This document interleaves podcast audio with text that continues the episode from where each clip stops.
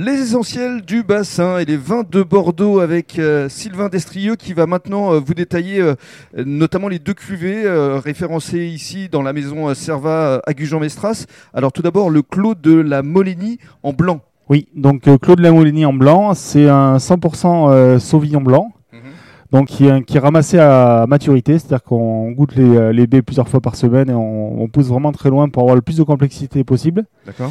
Donc ça donne des, des vins, euh, vu qu'ils sont très mûrs et qui, qui sont pas très acides, qui sont très très gras. ronds. C'est très gras, Gras, exactement. rond. On recherche, c'est ça, on cherche un équilibre euh, un peu atypique dans la région, mais pour des vins qui sont très longs en bouche Mm. et qui peuvent se garder aussi. Allez, Et ça leur donne une- une- un côté beaucoup plus polyvalent à la, à la dégustation. D'accord. Voilà. Le rouge. Euh, Le rouge, là, on est sur une cuvée 100% merlot. Mhm. Pareil, euh, on pousse les maturités et on fait un élevage en, en terre cuite, en amphore, pour euh, apporter de la fraîcheur et de la longueur au vin aussi. Un petit peu le même schéma que sur le blanc. D'accord. Et tout comme euh, le disait Fred, moi je ne connaissais pas non plus euh, ce vin orange. Comme ça, vous avez les, les- les trois couleurs des, des feux de signalisation, hein, vert, orange, rouge.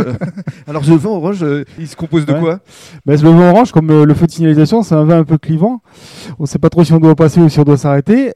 C'est un vin blanc de macération en fait. C'est-à-dire qu'on fait, on, on fait une vinif en blanc comme on fait en rouge. Donc on va extraire des choses dans la pellicule pour euh, le structurer en fait. Voilà. Et qu'est-ce qu'on ressent à la dégustation? La dégustation, c'est là on a des arômes un petit peu de tarte aux fruits avec euh, beaucoup de complexité. On, on tire un peu sur des, euh, des, des aromatiques d'eau de vie également. Et euh, au niveau de la structure en bouche, on a quand même, vu qu'on va extraire des choses dans la pellicule et dans les pépins, on a quand même de la structure, Mhm. donc du tanin. Donc euh, un vin euh, assez riche euh, néanmoins pour un blanc. Voilà. D'accord. Vous avez démarré dans votre exploitation depuis seulement quelques années. Aujourd'hui, quelles sont vos envies, vos objectifs avec votre femme Kim?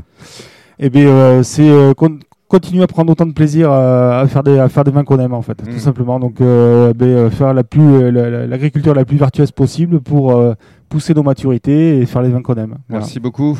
Merci à vous. Et puis justement, le mot de la fin à, à Fred Servat, c'est c'est vrai que c'est important ces, ces rencontres, ces échanges avec euh, les vignerons parce que ça vous permet d'en parler à votre clientèle. Mais déjà, c'est primordial. Euh, euh, je fais des échanges réguliers déjà avec des producteurs sur la partie laitière, Bien sûr. euh, sur lesquels on peut faire part de nos interrogations, de nos problématiques et, et, et des leurs. Et ça fait des échanges partagés. Et c'est encore aujourd'hui, ça me permet, de, comme le magasin a déjà quelques années, euh, de faire des échanges avec les producteurs. C'est c'est également très très intéressant pour pouvoir effectivement mieux parler du vin, mieux le conseiller et puis de passer de bons moments avec nos producteurs. Merci beaucoup.